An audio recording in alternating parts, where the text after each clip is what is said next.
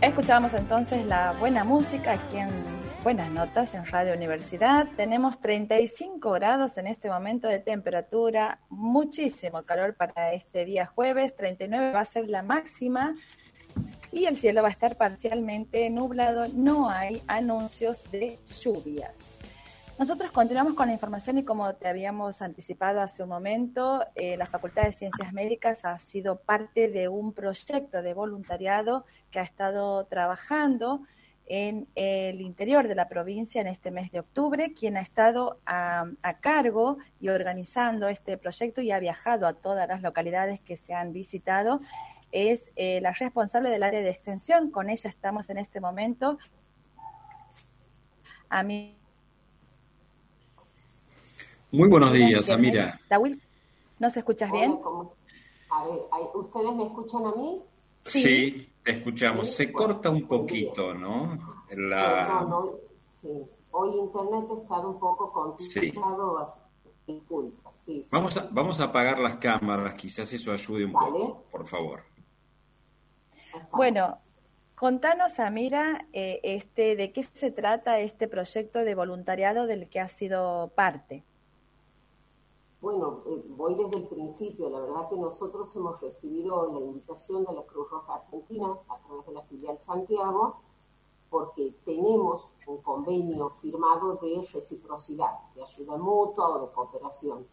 Entonces nos plantean en su momento este, que ellos traían unas unidades móviles que son unos camiones que están especialmente preparados para trabajar en zonas de catástrofe el tema era cómo implementábamos o cómo articulábamos todo esto y ahí se suma otro, a ver, otra pata fundamental que ha sido en esto, que es el Ministerio de Salud. Entonces empezamos a trabajar, lógicamente nosotros como Facultad de Ciencias Médicas, así también como Estado la Universidad Católica, han estado otras entidades que han participado, y en conjunto con la Cruz Roja y el Ministerio de Salud, a través de la Dirección del Interior, se arma un cronograma tentativo para octubre. por qué hablo de lo de cronograma tentativo? Porque todo dependía también de las distintas situaciones epidemiológicas que aún en el hoy se podían presentar. A partir de ahí generamos nosotros la, la convocatoria interna para ver qué cantidad de alumnos teníamos y qué cantidad de médicos, docentes nuestros de la facultad, que puedan ir como tutores y los puedan acompañar a nuestros alumnos. ¿La convocatoria era abierta para, para, los estudiantes avanzados o de primero a quinto año? María Julia era para todos. siempre en lo que es voluntariado hay que entender de que son actividades, valga la redundancia, a ver, que dependen de la buena disposición, del tiempo y de la voluntad que uno tenga. Y como aquí había mucho para hacer en base a lo que habíamos charlado, había un montón de material para que ellos puedan intercambiar en cuanto a conocimientos, y me refiero al alumno que recién entra y a los avanzados que podían darle otra mirada a esta ida a terreno. Para sorpresa nuestra, la verdad que la convocatoria nos ha desbordado, teníamos 80, 100 alumnos que querían participar, hay que entender que eran días de semana, en épocas de parciales, en donde el apoyo no solo de los docentes que han ido, sino de los docentes que les permitían faltar o tener una falta justificada para formar parte del voluntariado ha sido increíble. Entonces, creo que lo más difícil ha sido primero tener los médicos que nos donaban este tiempo de salir desde las 8 mm. de la mañana y volver 5 de la tarde, y a partir de ahí hemos armado los diferentes lugares a los que podíamos ir. ¿Qué se ha tenido en cuenta, eh, Amira, para, para elegir estos lugares? Fundamentalmente este, ha sido la mirada que tenía la dirección del interior, del Ministerio de Salud, sobre las necesidades que habían en cada lugar. Entonces lo que se ha planteado es, las necesidades son estas, ¿cómo podíamos nosotros cooperar o resolver esas situaciones que se presentaban ahí? En función de eso es que se decide, bueno, lo que se va a hacer, que nosotros nos ha tocado ir Medellín, Áfraga y el remanso en Loreto, que hemos ido dos días, era control de la primera y segunda infancia en cuanto a peso, talla. Atendíamos todas las demandas espontáneas que venían al camión del ministerio, a los camiones o a las unidades móviles de la Cruz Roja que qué eran control del carnet de vacunación, si estaba completo o no, detección de glucemia, ver aquellas enfermedades crónicas, de qué manera nosotros podíamos este, intervenir, si estaba hecho el control con el médico, si no estaba, cómo tomaba la medicación. Y a partir de ahí, lo que hemos hecho ha sido buscar escuelas primarias, que es a donde nosotros nos interesaba puntualmente, y hacer lo que se llaman barridos, es decir, los escrinos, los controles de todos estos parámetros, presión arterial, índice de masa y demás, en dos primarias completas que hemos trabajado, que ha sido en Áraga y después en Loreto. Eh, Amira. Sí, decime, si Yo no sé si voy rápido, hablo mucho. No, no, no, perfecto. Está muy bien. Está, está muy bien. Quería preguntarte si esta actividad de voluntariado ya concluyó o continúa. Mira, Sergio, lo que hemos hecho ha sido o teníamos solamente estos cuatro días porque eran los días que tenía disponibles cantidad de médicos para manejar la cantidad de alumnos que nosotros llevábamos. te explico por qué, porque tenemos que seguir manteniendo aforos. Entonces, era aforos en los lugares donde llegamos, pero aforo también para el traslado seguro de nuestros alumnos. El rectorado nos había facilitado los combis, pero antes uno podía llevarlas al 100% de su capacidad y aún no tenemos que acomodarnos a eso. Entonces teníamos, por un lado, el aforo, los médicos que yo tenía a disposición y los lugares también que se iba acordando con la gente de la Cruz Roja.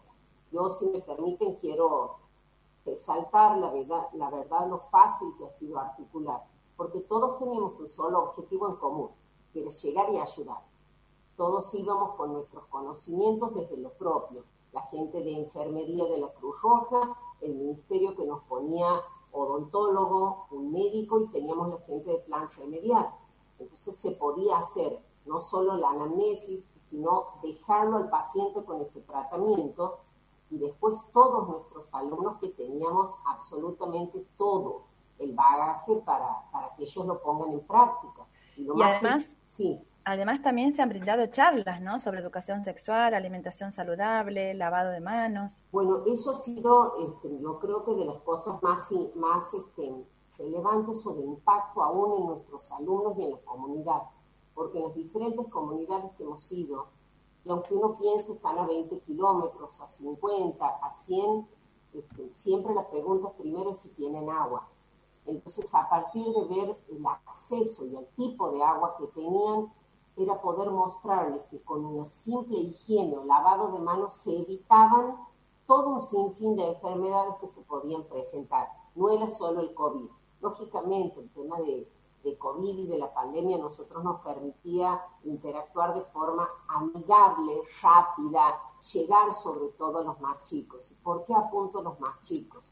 Porque los que ya tenemos una determinada edad o un camino recorrido, no sé si hacemos grandes cambios pero trabajar sobre alumnos de 5, de 6, de 7, de 10 años, yo creo que en ellos es donde generamos ese cambio importante. Hemos tenido también un grupo de docentes que han ido llevando unas toallitas que han hecho ser individuales, con jabones. Entonces estos talleres de lavados de manos tenían premios de alguna manera o estímulos, que es lo que a ellos les permitía animarse a pasar, aún a las mamás que han estado en algunas escuelas, nos acompañaban y que no nos vean como gente ajena que íbamos a imponer un conocimiento. No, esto era un feedback, era una ida y vuelta, qué se podía hacer, cómo podíamos mejorar la salud de las poblaciones.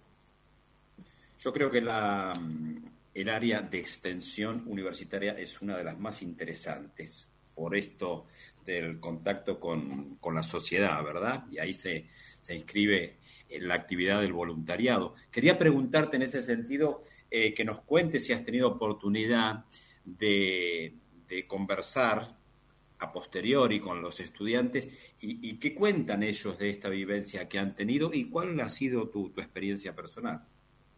Mira, Sergio, nosotros tenemos este sábado 10 de la mañana hacemos el encuentro de cierre del voluntariado con todos los alumnos a pedido de ellos alumnos y los docentes que han participado. ¿Por qué? Porque más allá que las actividades eran más o menos comunes, las realidades eran muy diferentes. No era lo mismo ir a un polideportivo en Medellín en donde ni siquiera teníamos señal que en los otros lugares. Ellos justamente lo que necesitan es escucharse, escucharse entre pares. Nosotros lo que vamos a hacer como docentes el sábado es ordenar esa información, ponerla de manera sistematizada, aún para que estos casi 50 alumnos que han participado del voluntario puedan después utilizarla también para hacer alguna presentación de un banner, de un proyecto en un congreso de educación, el de CAEM, por ejemplo, Congreso de Educación en Medicina. Es decir, uno empieza a enseñarles a ellos también esto de la recopilación de datos, de qué forma lo van a contar y cómo les va a servir para intervenir a futuro. Porque la idea de esto, María Julia y Sergio, es que no termine aquí.